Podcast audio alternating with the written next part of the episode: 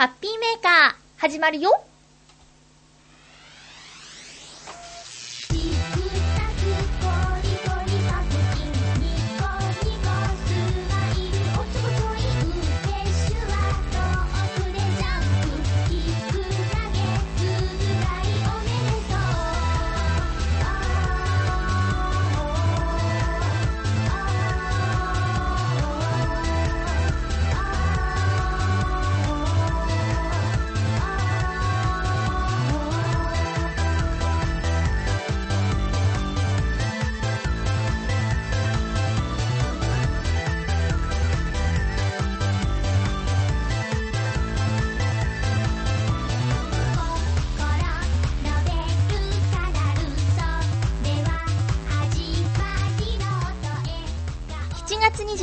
日、まゆっちょのハッピーメーカー。この番組は、ハッピーな時間を一緒に過ごしましょうというコンセプトのもと、ちょあへよ .com のサポートでお届けしております。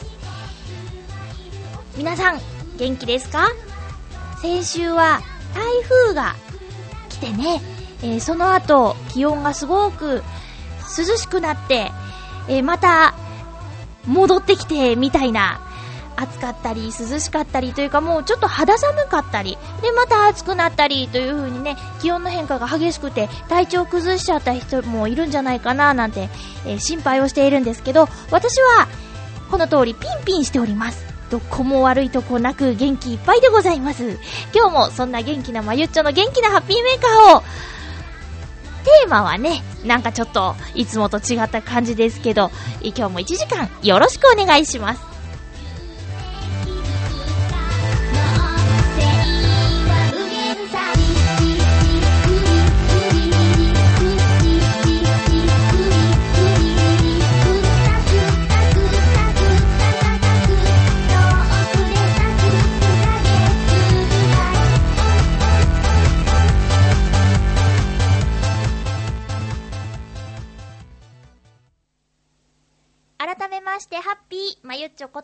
あませまゆです。台風。ねえ、皆さんの住む町は大丈夫でしたか？浦安、私、千葉県の浦安市に住んでるんですけど、浦安のことだけ言えば、ほとんどですね、雨が降らなかったかなって。予想では、割とね、こう、雨量予想も高く出てたんですけどね、10ミリとか出てる時間帯もあったんだけど、風が強くなったぐらいで、雨はね、ほとんど、うん、降らなかったかな。たまーに、ちょっとダーッと降ってまたピタッと止んでみたいなことが繰り返しあったけどね。でもそれにぶつかっちゃった人はずぶ濡れで大変だったかもしれないですよね。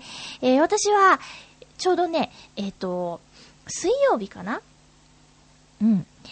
ナレーションのお仕事があって、台風が近づくんじゃないかと言われたい、言われていた日に出かけなきゃいけない用事があるっていうね。で、雨の強い中、行かなきゃいけないのかしらって思ってたんだけど、ちょうど私の出かけなきゃいけない時間帯には雨とか降ってなくて、傘は持ってったけど、使わずに帰ってこれるぐらいのラッキーな感じだったんですけどね。えー、の台風が過ぎて、涼しくなりましたよね。うん。びっくりするぐらい。上着着て出かけなきゃちょっとね、心配なぐらいに涼しくなったんですよ。で、それは全国的なことだったんですかね。ツイッターでね、涼しいってつぶやいたらね、クリボーさんもね、涼しいって言ってたから、で、クリボーさん、あの、東京じゃないじゃん？で、えっ、ー、と、西寄りですよ、浦安よりは、住んでるとこが。で、そこでも涼しかったんだね。うん。で、そんな涼しい真っ只中に、土曜の牛の日がありましたね。え暑さを吹き飛ばして、夏を頑張って乗り越えようみたいな、乗り切よう、乗り切ろうみたいな、えー、牛、うなぎを食べてね。うん。で、そんな日があったんですけど、まあ、イベントには乗っかろうということで、とても涼しい日だったんですが、夜勤明けで、私は、浦安大市場というところに行ってですね、え内藤商店さんっていううなぎを売っているお店で、買って帰りました。その土曜の牛の日っていうのに気づいたのは、夜勤が終わった帰りのバスの中で、皆さんのね、ツイートを読んでいる時だったんですけど、今日は土曜の牛の日だっていう話や、で内藤商店さんに行ってきたけど、すごい行列だった、みたいな書き込みを見て、じゃあ、近いし、寄って帰ろうかな、なんて思って。東西線の浦安駅から徒歩で5分ぐらいのところに、魚市場があります。で、ここでですね、買いましたよ。うなぎ。もうね、夜勤明けってちょっと変なテンションになってるんですよ。だからね、もうそれ行けっていう感じで行って、まあ、人がね、5人、5組ぐらい並んでたかな。で、そこにね、私も並んで待ってたんですけど、商品が見えるところに来て、はっ、た、高いと思いました。うなぎって普段あんま食べないものだから、相場がわからなくて、ノリでそのお店に行ったんですけど、うなぎってね、高いんですね。うん。それは物が良ければ高いのは当たり前なんですけど、とりあえず値段が飛び込んできたところによると、まあ、1000円、1300円、1700円という、多分ね、ランク付けでね、違うんですよ。大きさはほぼ同じなんですけど。で、そうかって、えー、うな重を食べようと思って、自分の家でお米を炊いて、買ったうなぎを乗せて、っていう計画だったんですけど、あの、1000円のうなぎを米に乗せて食べるのかと。ちょっと、う、うんって。で、お店とかでもね、あまりうな重食べる機会がないので、いくらぐらいのものなのかが、とっさにわからなくなっちゃったんですよ。うん。で、うん、1000円、1300円、1700円か。そうだな。私は、え、せ、1000円のを買おうと思ってたら、私の目の前にいた人が、1000円のうなぎを 6, 6枚買ってったんです。多分、大家族なんですね。で、その瞬間もうね、売り切れてしまいまして。多分、もう落ち着いてれば、そこで焼いてもらうのを待とうっていう考えになったと思うんですけど、なんだかその日の私はおかしくて、う、な、ないなら1300円のくださいって言って、1300円のをね、買って帰りました。で、家帰って、もう、ほかほかだったんですよ。で、ご飯もちょうどね、あの、チンしてね。すぐ食べたかったんで、あの、うなぎがあったかかったので、あの、温め直すとなんかまたちょっと変わっちゃうんじゃないかみたいなね。えー、思って、もうとりあえずご飯だと思って。で、冷凍庫にあったご飯をチンして、買ってきたうなぎを乗せて食べたんですけど、もうね、美味しいのなんのってね。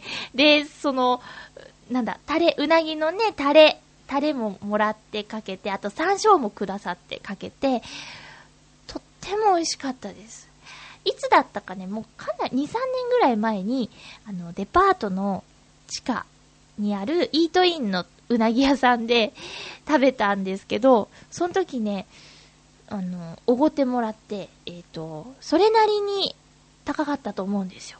で、その時のうなぎは、あの、食感がね、ほろほろっとした感じだったんですけど、内藤商店さんのうなぎは、プリプリっとして、身がキュッと締まってて、えー、食感がね、私好みでしたね。うん。でね、その後、スーパーでうなぎコーナーがあったんで見てみたんですけど、中国産でも、こう、1尾っていうのかな、切ってない状態で1400円ぐらいするのね。うん。で、そうかって、内藤商店さんは国産のいいうなぎをすごくお安い値段で売ってたんだなっていうことに改めて気づいたんですね。値段だけ見たらびっくりしちゃうけど、だって1000円超えのランチなんてめったに食べないし、うん。だからね、こう、うなぎだけ1枚1300円っていうのにびっくりしちゃったんだけど、でも他をね、見てみたら、お安かったんだなっていう。うん。で、私はそんなね、えー、いいうなぎを食べて、えー、この夏も、またね、暑さん戻ってきちゃいますけど、頑張って乗り越えられるんじゃないかなと思った次第でございます。そういうなんかイベントごとに乗っかるっていうのは好きなんでね、え気づけばできるだけやりたいなと思ってます。皆さんは土曜の牛の日、木曜日21日だったかな？に、うなぎ食べましたか？そういう火じゃなくても、うなぎの、あの、タレの染み込んだご飯っていうのは美味しいですね。えー、まだ食べてない方も、栄養満点のお魚なんでね、ぜひ食べてみてください。さて、えー、先週の放送で私、間違ったこと言ってました。やっぱり、ちょっとね、自信がなかったんですけど、やっぱり間違えてました。なでしこジャパンのキャプテン、沢誉選手の日本代表に何年間いるかっていうことを話したときに、16年間って言ったんですけど、のんのん !18 年間の間違いでした。16年よりもっと長い、18年間も代表選手でいるという沢誉選手。なんかね、帰国してもすごいことなってましたね。空港が。あの、取材、報道陣の方々で過去最高人数集まったとか言ってましたけどね。まあ、確かにね、すごい偉業を成し遂げたなでしこジャパンの皆さんですけども、その後のテレビ出演とか、えー、しばらくちょっとね、なんだろう、もういいよっていうぐらいなことをしているところもいろいろありましたね。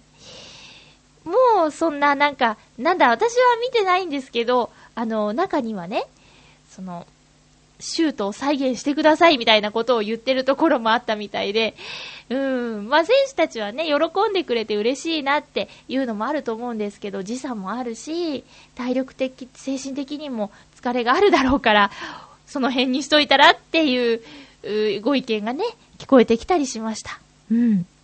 まあでもとにもかくにもとても喜ばしいことで、え今年のね、大きなニュースに絶対なってるのでね、あの、改めておめでとうと言いたいと思います。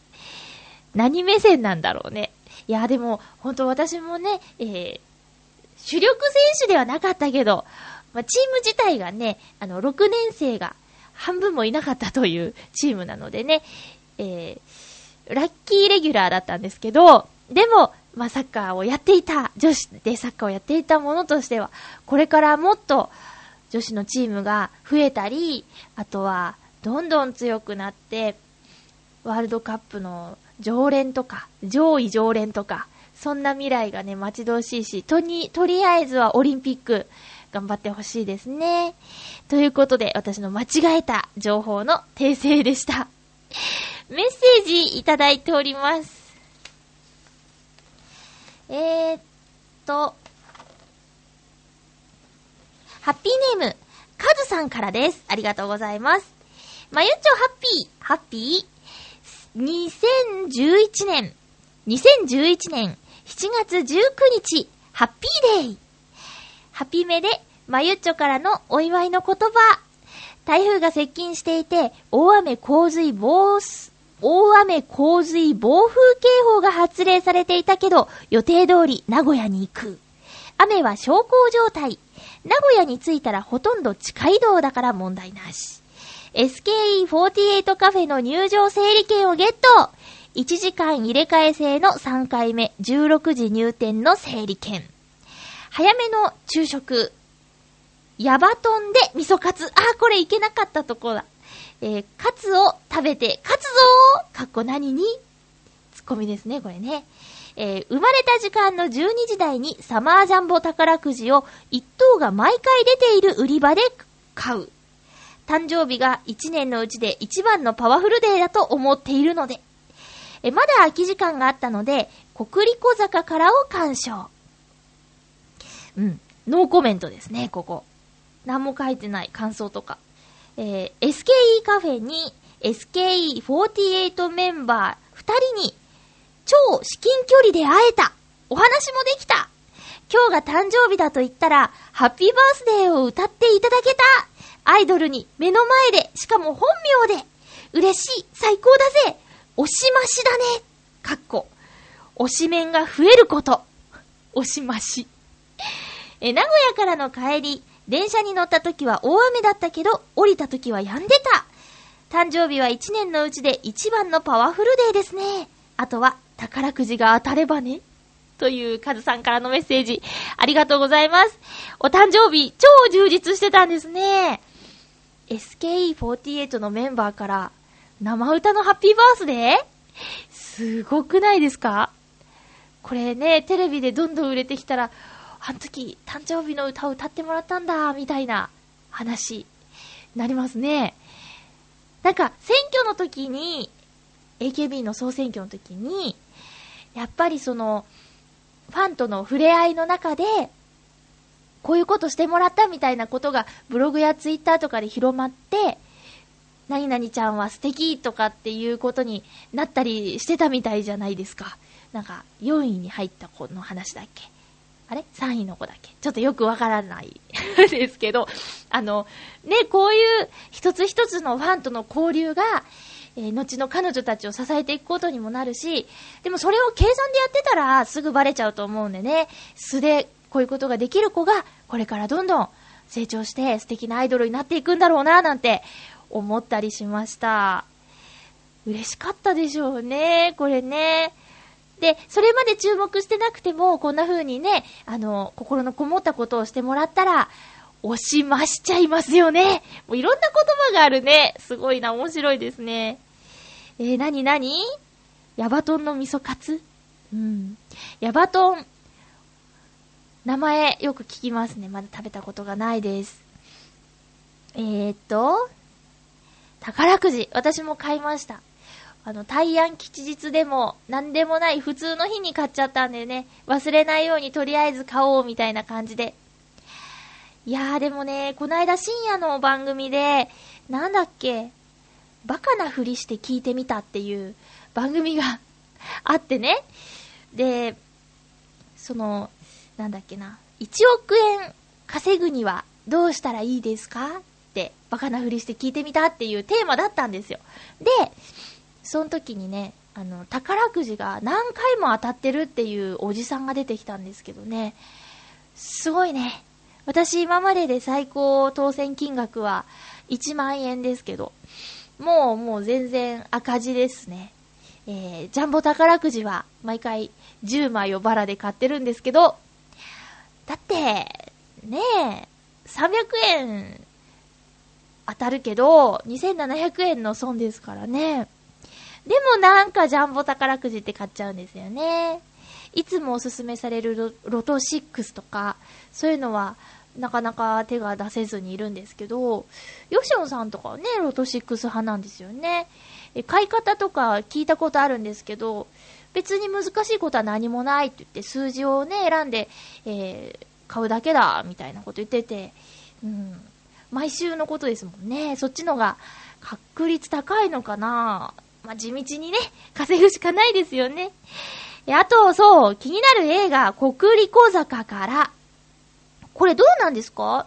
全く何にも良かったとか、良くなかったとか、素敵だったとか、何にもないじゃないですか。まあ、ね、ネタバレになっちゃうことを気を使ってくださってるのかもしれないけどね。まあ、そうだな映画の話は後でできたらしようかなと思ってます。カズさんのお誕生日、めちゃめちゃ充実の一日になったみたいで、本当に良かったですね。えー、改めてお誕生日おめでとうございます。カズさんメッセージありがとうございました。では、コーナー行きますか。はっはっ、ピートーク。この辺の音ってちょっと怖いねっていう感じしません？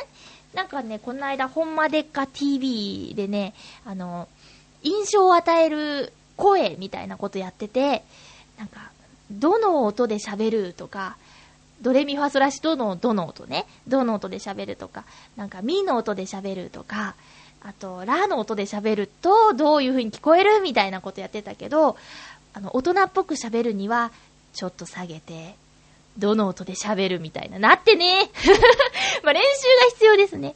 えそんな中で、なんとなく、ちょっと、今日のテーマに合わせて、えー、今日は、お化けの日うん。なんだって。あれ、幽霊の日だったかなまあ、なんかそういうような日なんだって。えっ、ー、と、7月の26日ね。うん。で、それにちなんで、ハッピーメーカーでは珍しく、怖い話を皆さんからいただきました。さすがに、ハピメのリスナーさんだけにですね、怖い話への投稿は少なかったんですが、それでもいただきました。ありがとうございます。ね、こういう話が得意だっていう人も中にはいらっしゃると思うのでね、ちょっとやってみたんですけど、どうでしょうか？えー、っと、ハッピーネーム、フクロウのキスさん、ありがとうございます。まゆちょさん、皆様、ハッピー、ハッピー？さて、今週のテーマ、お化け屋敷のエピソードについて。私は、孟子目に属する嫌われ者の昆虫、黒い悪魔とも称される G のごとく、人の気配に敏感です。おー。なので、人間が脅かすお化け屋敷では、先に脅かし役の人の気配を感知してしまいます。うーん。いつだったか、グループの先頭で人形に紛れている人を見つけて、あれが人間だとか指さしたり、物陰に隠れている気配を感じて、あの影から人が出てくるなどと友人と話しながら歩いていたら、後半の3分の2は、お化けがグループの後ろからしか現れなくなってしまいました。私はその時初めてそのお化け屋敷に入ったのですが、二度目に入った人間がネタばらしをしているとでも思われたのかもしれません。おかげで、後半はただ暗いところを歩いただけになり、とても物足りなかったのを覚えています。でもできることなら、プロとして人に気配を感知されないようにして欲しかったものです。それはもう本物の幽霊のように。ちなみに、お話できそうな無難な恐怖エピソードは、お化けの話ではありませんが、ある夏の日のお話。ある日、家で発見した G と、毒ガス噴霧器を使用して格闘中。奴に顔めがけて飛んでこられたことがあります。とりあえずす、とりあえず回避はできましたが、それ以来、私は奴らがとても苦手です。実に恐ろしい体験でした。それでは、ということです。これは、まあ、前半のお化け屋敷の話。えー、気の毒なスタッフの皆さんでしたね。だって、だってさ、フクロウのキスさんって、普通の人より人の気配に敏感なんでしょ？したら、ね 頑張っても見えちゃいますよね。そっか。こやし、これ商売、商売、上がったりやーって言われちゃうんじゃないですかお化けの皆さんにね。プロって言っても、ね、バイトでしょ？こんなこと言ったら、よくないですけど。あの、そっか。先見つけちゃうのか。もう楽しみ方を間違えてますよね、これね。キャーっていうのを楽しむ場所なのに、なんかこう、間違い探しというか、犯人探しが目的のゲームみたいになっちゃってますね。それでもお化け屋敷に入れるのがすごいですよね。私は、お化け屋敷って、あの、がっつりとしたお化け屋敷って入ったことないですね。あのー私の中ではお化け屋敷認定をした、なんじゃタウンの、なんか、理科室みたいなところに入ってくゲームがあって、そこでももう怖かったですからね。別にね、ここはお化け屋敷ですっていうところじゃなかったんだよ。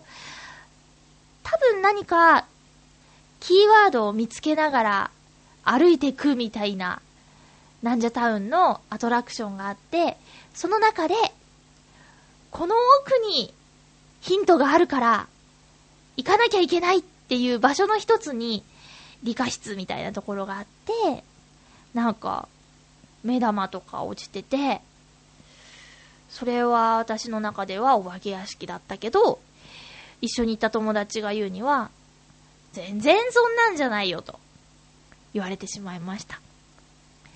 あとはね、あの、お台場のアクアシティの中にある、ダイバー、ダイバー一丁目商店街だっけ？一丁目じゃない？二丁目だっけ？三丁目だっけ？ダイバーなんとか商店街っていうところがあるんですよ。で、昔ながらの、えー、っと、なんだ、作りになってて、その駄菓子屋さんとかあったり、する雰囲気のある、こうちょっとしたお店たちなんだけど、その中にお化け屋敷があってね。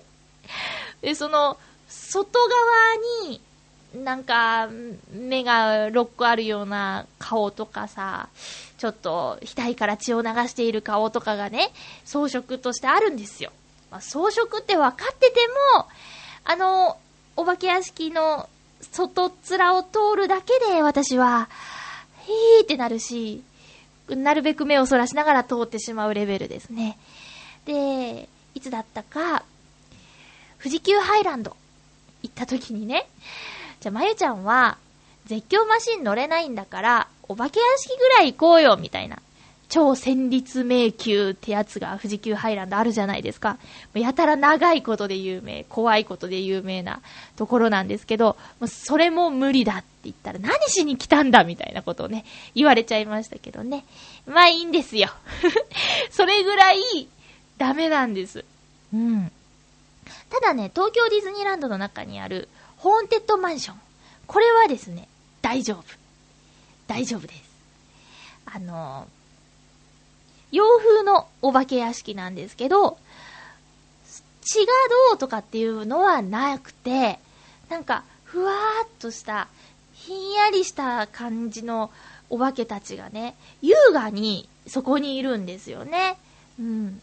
まあ、後半ちょっと怖い人も出てくるんですけど、でも、大体が、その、なんだろう、優雅なお化けなんですよ。うん。だからね、ホーンテッドマンションはね、大丈夫です。うん。なので、これを聞いてる、ちょっとお化け屋敷無理っていう人も、ホーンテッドマンションはいけるかもしれないよ。ということで、あ、そうそう。怖い体験。私もダメだ。G ね。黒い G ね。テカテカしてる G は、飛ぶんでしょ？びっくりしましたよ。私ね、あの、ちびまる子ちゃんを読んでて、漫画のね、ちびまる子ちゃん読んでて、G が出てくるお話があるんですけど、まるちゃんのお姉ちゃんに飛びかかっていって、その G が。で、お姉ちゃんが、キャーって言って、気絶しちゃうっていうのを読んで、初めて、わ、G って飛ぶのっていう発見をしたんですね。で、それ以降、私は G, は G を見たらどうするかというと、掃除機で吸い込むんですけど、まあ、今のところ飛んでる G を見たことがないし、こ負け戦になりそうな時は手を出さず、友人を呼んで何とかしてもらったりします。ほんと無理で、なんか戦う人いるでしょ？その、毒ガス攻撃にしてもそうですけど、バシンって叩く人とかいるじゃないですか。かっこいいって思いますね。もし、私、人生を共にする人を選ぶとしたら、G と戦える人。これね、絶対条件ですね。えー、G に屈する人は、対象外です。なんとかしてくれる人がいいですね。G と戦える人がいいです。よろしくお願いします。何に？何を？えー、ということです。フクロウのキスさんは、これからね、そうだな、もし誰かと、お化け屋敷に行くことがあっても、お化け屋敷っていうものの存在はどうしてあるのかということを考えてですね、なるべくなら口をつぐんでいただいて もし分かったとしても、一緒にいる人に聞こえるレベルのね、あそこだよっていうねまあ誰か、なんかね、怖がってる人を助けたいのであれば、こそっと、次のグループの人とかに聞こえちゃったりしてもね、あの、つまらないのでね。で、割とああいうところってこうさ、こう、道が入り組んでたりして、すぐ壁の向こうが、ね、あの、道だったりするじゃないですか。で、次の人いたりするんでね、こそっと言ってあげるって。お化けにも気を使えるジェントルマンになってください。でもすごいですね。気配を感じられるっていうね。えー、ありがとうございます。私ともしお化け屋敷に入ることがあったら こっそり教えてもらおうと思います。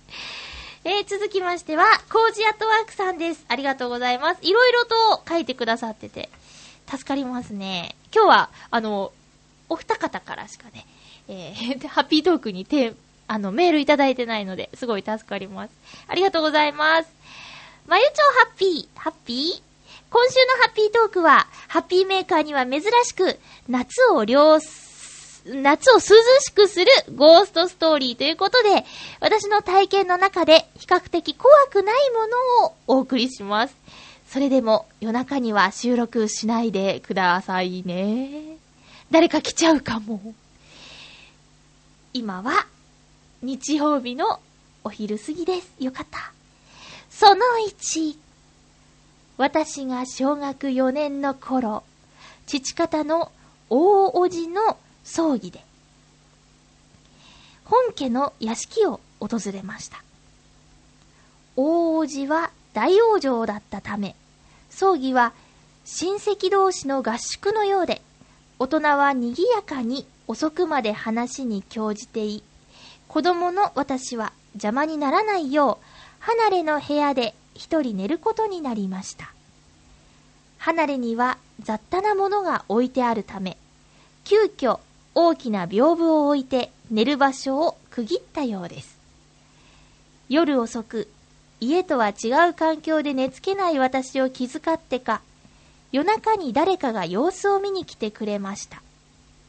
足音がし、屏風の上から知らないおじいさんが私の顔を覗いて、にっこりと笑うと手を振って去っていったのです。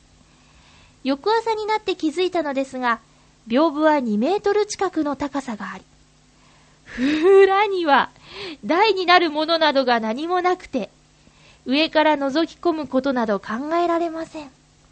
さらに、私が見たおじいさんに該当する人物も誰もいないことが分かりました。あのおじいさんは、誰だったのでしょうか。ひひひ優しい人ですよ。さあ、次、嘘。いやー、嘘ですか。これは、その時怖いって思いましたか？ちっちゃい子だったんですよ。小学4年生だったんですよね。受け入れたんですかね？手を振って去っていった。うーん。あ、なんかちょっと、さ、さーってなった。さーってなった。その2、それは学生寮に入っていた高校2年の冬のこと。深夜、学年末試験の勉強の勉強中に、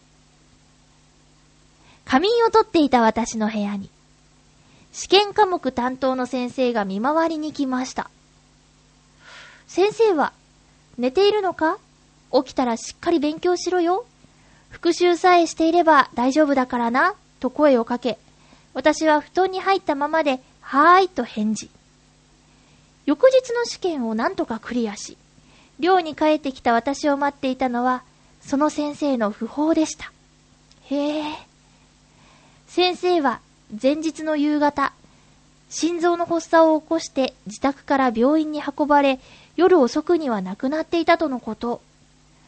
寮では私の他にも先生に声をかけられた学生がいて、中には直接顔を見て話したという先輩もいました。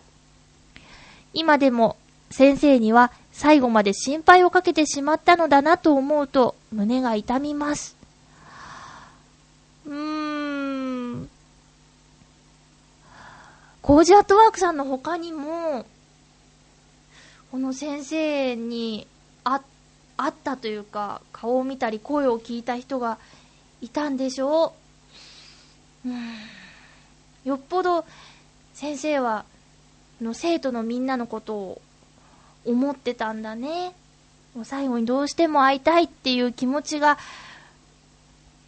こう、飛んできたっていうか。へえ、こういうことってあるんだね。さあ、その3です。これはごく最近の出来事です。街を歩いていると、民家の2階、出窓のところに、飼い猫が3匹いるのが見えました。空を見ている虎猫。眠っている白猫。こちらを見つめている三毛猫。なかなかいい風景なので、カメラを取り出し、写真を撮りました。その日の夜、撮影データをチェックしてみると、そこに映っていたのは、空を見ている虎猫、眠っている白猫、そして2匹の後ろでこちらを凝視しているうずくまった老婆の姿。撮影時には老婆の姿などなく、確かに三毛猫がいたはず。これは何なのでしょうか？実はこの画像まだ保存しています。興味があるならお送りしますが、いかがですか？では、いい、いい、いいです。ええー、あのさ、ちょ、ガタンとか言っちゃった。あのね、えー、こ、コージアートワークさんの体験の中で比較的怖くないものをって書いてあったやんけ。書いてあったやんけ。えー、そうなんですか。なんかもう私には十分もう大変なことになってるんですけど、あの、腕や顔やらに、なんかこう、ゾワッとしたものがあるんですが。へえ。いや、写真は本当に送らないでくださいね。あの、いや、そうですか。何？え、お、多いんですか？そういうことに遭遇するのが多いんですね。多い人と、もう全然ない人といるじゃないですか。私、全然ないんです。そういう、なんだろう、見たとか、聞こえたとか、そういう経験がね、ないんです。いるんですよ、会社に。よくそういうのを感じたり、見たり聞いたりする子が、男の子で、二つ年下なんですけどね。最近、私が、その、怖がるのが楽しいのか、自分の体験をね、よく話してくるんですけど、ある時、よく私がお掃除を担当している場所があって、すごーく久しぶりにその男の子が、私じゃ、私じゃなくその男の子が、その部屋を担当したんですよ。そしたらね、帰り道で、まゆちゃん、あそこやばくないか？って言ってきて。で、え、汚いとこあった？って、私がいつもやり残してるとこがあって、やばいね？って言われたんだと思って、え、ど、どっかやばいとこあった？って聞いたら、なんかいるべ！みたいな。こと言ってくるんですよ。だって、そんなこと言われたらさ、次から入るときちょっと怖いじゃないですか。感じないのに、そういう話を聞くと、怖くなっちゃうんですよね。だって私たちの働いてる時間って、もうね、牛蜜時と言われる時だって超えるし、もうずっと夜だしね。まあ、お日様出てからは違うけど、なんかさ、そういうの見えちゃうんだね。で、家にいる時も、こう寝てて、窓の外に知らない人がいたとか、マンションなのにみたいなこと言ったりね、するんですよ。そうですか。コージアトワークさん、かなりちょっと、びっくりのお便りがいっぱいでした。ありがとうございます。自分でテーマ振っといて、いやーってなってたら世話ないですね。ほんとお恥ずかしい限りですけども。まあ、そうだなテレビでね、こういう時期増えるじゃないですか。怖い話とか、写真とか、見れないですもん。うん。そうなの。そうなの。今回はお二人の方にメッセージいただきましたけど、やっぱりね、ハッピーメーカーはハッピーな、えー、テーマでいかないと、私自身が どうにかなってしまうのでね、え、気をつけないとと思いました。でも、まあね、怖い話が好きなリスナーさんもいるかと思うので、ちょっとレビューのところには、そういうのが苦手な人は、今回のハッピーメーカー注意って書いとかないといけないですね。えー、スチャッと。ちょっと意味不明なことを言ってしまいましたけど、以上、ハッピートークのコーナーでした。え、気分を変えようかな？ということで、えー、曲を一曲お送りしたいと思います。え、ノートンノーツで夏の歌といえば、この曲かな？と、はい。ノートンノーツ夏の歌、ハートネイチャー。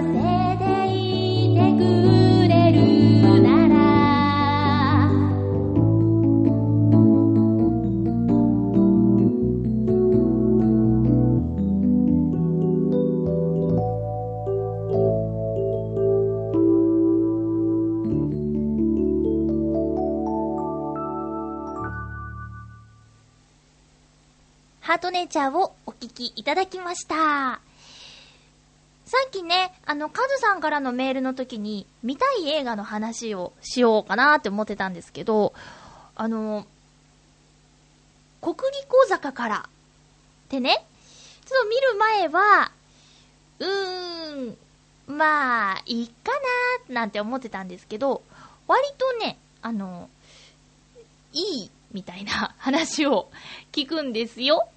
だからね、うーん、余裕があれば見ようかなって今では思ってるんですけどね。えー、っと、他には今週末から公開されるトランスフォーマーダークサイドムーン。これは見たいですね。えー、っと、1と2と見て、次3作目なんですけど、2はね、あんまりハマらなかったんですよ。で、トランスフォーマーって、おもちゃでありましたよね。アニメもやってたし。でね、うちは弟がいるので、弟はトランスフォーマー買ってもらってて、で、私はシルバニアファミリーを買ってもらってて、よくあの、コンボイのね、トレーラーに、えー、うさぎさんファミリーを乗せて、走ったりとかね、えー、コラボレーションで遊んだりしてたんですけど、そんな懐かしいなって思いもあって、一作目見たんですけど、すんごいの。あの、変身する時の一つ一つのパーツがちゃんと動いてたりね、全部を確認したわけじゃないけど、なんかすごい違和感なくロボットに変身するところとかね、えー、もう夢中で。うん。で、この3は 3D 上映があるということで、ぜひ 3D で見たいなと思ってます。あとはね、今週末から公開される映画で注目しているものといえば、カーズ2。これはディズニーピクサーの映画ですね。でね、カーズの1の方は、いつだったかの試写会で見たんですけども、ずいぶん前だし、ちょっと忘れてるなっていうのがあって、そしたらね、優しいね、ディズニーチャンネルでしっかり放送されてたので、えー、2を見る前に、それを見て、復習していきたいなと思っています。皆さん、夏映画で気になってるものとかありますか？まだちょっと先9月なんですけど、探偵はバーにいる。これの前売り券がね、発売されましたね。ちょうど1週間前ぐらいになりますけど、え、特典が割といいなんていう話を聞いたんでね、買いに行きたいんですけど、私のいつも行く映画館シネマイクスピアリでは、探偵はバーにいるの前売り券は売ってないそうです。だからどっか他のところまで行かないといけないですね。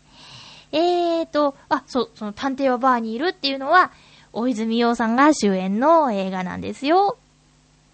すごく楽しみにしてます。お、そう、忘れちゃいけない。今日、この放送を収録しているのは、日曜日、えっと、7月24日の日曜日の昼過ぎなんですけど、7月24日といえば、アナログ放送が終了してデジタルに完全移行された日ということで、皆さん、7月24日の0時ちょうど何してましたか？私は、えフジテレビで超えました。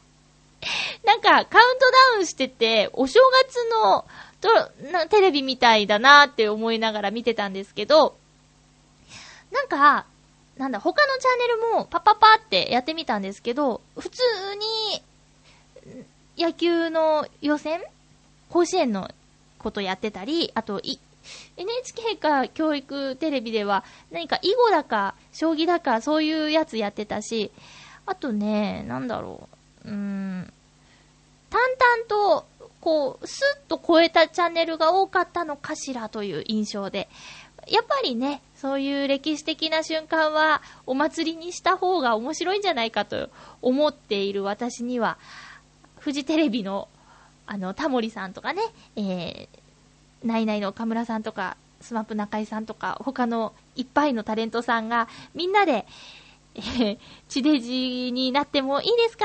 いいともみたいなことやって迎えたのは面白く見ましたよ。で、0時になった瞬間は、笑っていいとものオープニングソングを替え歌にして、地デジの歌にして、タモリさんが歌って、えー、岡村さんが踊って、みたいなことでね、やってました。うん。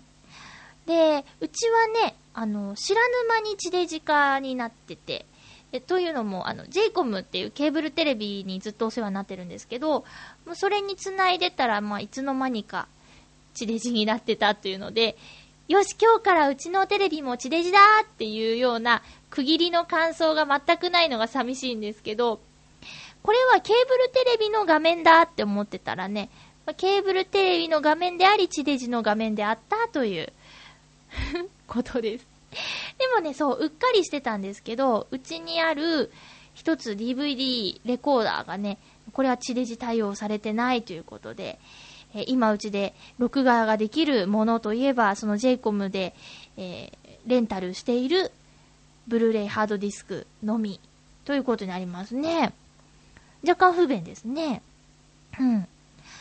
あとは、そのケーブルテレビに入ってて、地デジ対応のテレビじゃない人も、半年ぐらいはテレビが映るんだって。ケーブル回線によって。うん。すごい親切ですね。さあ、急にね、あの、なんだろう、急にでもないか。もうずっと 地デジ化するとは言ってましたけど、ね、いろんな事情がある人だっているだろうし、その、学生さんとかで仕送りもらってやってる人は、テレビ欲しいなんて言えないよとかね、言う人もいると思うんで、そういうフォローがあるのはいいですね。うん。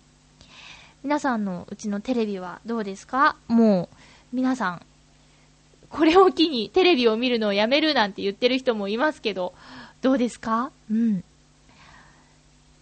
うちはもう、バッチリ、地デジ生活です。と言っても普通に見てるだけなんですけどね。はい。さて、次回のハッピーメーカーなんですけど、なんと区切りの450回目の放送なんですよ。でね、えー、ハッピーメーカーは8月にスタートしたので、2002年の。で、えっと、8月からは9年目に突入ということです。450回目の節目の放送であり、9年目に突入する放送のハッピーメーカーということに次回なりますね。9年目、丸8年やってきたんだ、今日で。いやー、まあ間ちょっと抜けてますけど。まあそれでも、そうか、8年もやってるの？何喋ってきたんだろうね、今までいろいろ。なんやかんや。ねえ。だから8年あれば、もしかしたら同じテーマで喋っても、意見が変わってるかもしれないですよね。あとは、そうね、そうだな、同じエピソードでも、ちょっとなんか色がついてることがバレたりするかもしれないですよね。いやー、そうなんだ。もうびっくりですよ。8年やってれば、32になりますよね。まあ、当時の放送、そうだな、始まって2年分ぐらいは、未だに MD でね、あるんですけど、保存してあるんですけど、まあ、聞けないだろうな。うーん、そ、ここに来るまでにはね、その、くみちゃんと、コッコちゃんに、助けてもらったり、あと、ともさんに、助けてもらったり、えー、ゆこちゃんとね、一緒にやったり、もう、その一緒にやってきたみんなには本当に助けてもらって、来たなーって思いますね。これ来週話すことかな？まあまあ、でも、そうね、一人で、一人で喋るところの利点は好きなタイミングでやれることなんですけど、たまにはね、会話もしたいなっていう欲求はありますよね。うん。聞いてる人も、まゆちょがね、一人でバーって喋ってるばっかりもう飽きちゃうかなっていう心配もあるんですけど、まあ、そうだな。焦らず、おいおい、ゲストとか考えたいかなと思ってます。あとはそうだな、えっと、8月といえば、チョアヘヨが開局したのが2年前の8月8日ですよ。だから、次の8月8日で、丸2年になるんですね。ちらもちょっとお祝いしたいですよね。うん。早い、早いなっていうのが、まず感想ですけどね。うん。さあ、そんな、区切りの450回目、えー、9年目突入のハッピーメーカーなんですけど、もうベタなテーマでいきます。今週がちょっとひねったというか、変化球しすぎちゃったので、夏。えー、海が好き？プールが好き？ということで、えー、皆さんから お便り募集します。遊びに行くなら、海ですか？プールですか？それぞれ、ね、どんなところがいいのか、どんなとこがちょっと嫌なのか、メッセージお待ちしてます。合わせて、えー、持っていくもの、海、またプールに持っていくもの、また海、プールで食べたいものなんかもね、えー、一緒に送ってくれると嬉しいです。あとは、まあ、そうだな。いつものように、ふつおたとか、ハッピーちょうだいとか、いろいろ気楽にね、ふいっと送ってください。長い文章じゃなくて、とっても短い文章でも大歓迎です。夏休みなのでね、皆さん、あの、そうだな、夏休みがある人もいるのかな？うん。大体の人が普通に働いてると思うんですけど、また暑さがね、復活してきて、えー、ぐだーってなっちゃったりね、することもあると思いますが、ちなみにうちは、未だに、冷房はつけてません。電気代がね、やっぱりね、違うのね。去年のと見比べると、ぐんと違いますね。あとは、去年と今年の、あの、何割、使用量が減ってますよみたいなことも書いてくれてるので、それを見るのがちょっと楽しかったり、嬉しかったりします。でも、暑さに我慢してるんじゃなくて、他のことでね、紛らわせてるっていうやり方なんで、脱水症状とかその辺の熱中症とかね、えは割と大丈夫だと思います。えー、保冷剤を、小さい保冷剤をですね、タオルにくるんで首の後ろに当てて、えー、タオルをそのゴムで留めて、ずっとなんか中尾明さんのネジネジのようにして過ごしてたり、あとは扇風機は使ってるね。でもそのあなんだ、保冷剤だけでね、随分違うよ。うん。だから、これはおすすめです。もちろん、無茶はしないので、もうダメだと思ったら、冷房つけさせていただくけどね。うん。え皆さんも無理しないように してください。ということで、そろそろハッピーメーカーはお別れのお時間です。お相手は、あ、ちょっと待ってくださいね。ちょっと待ってくださいねってのも変ですよね。お相手は、まゆちょこと、あませまゆでした。また来週、ハッピーな時間を一緒に過ごしましょう。ハッピー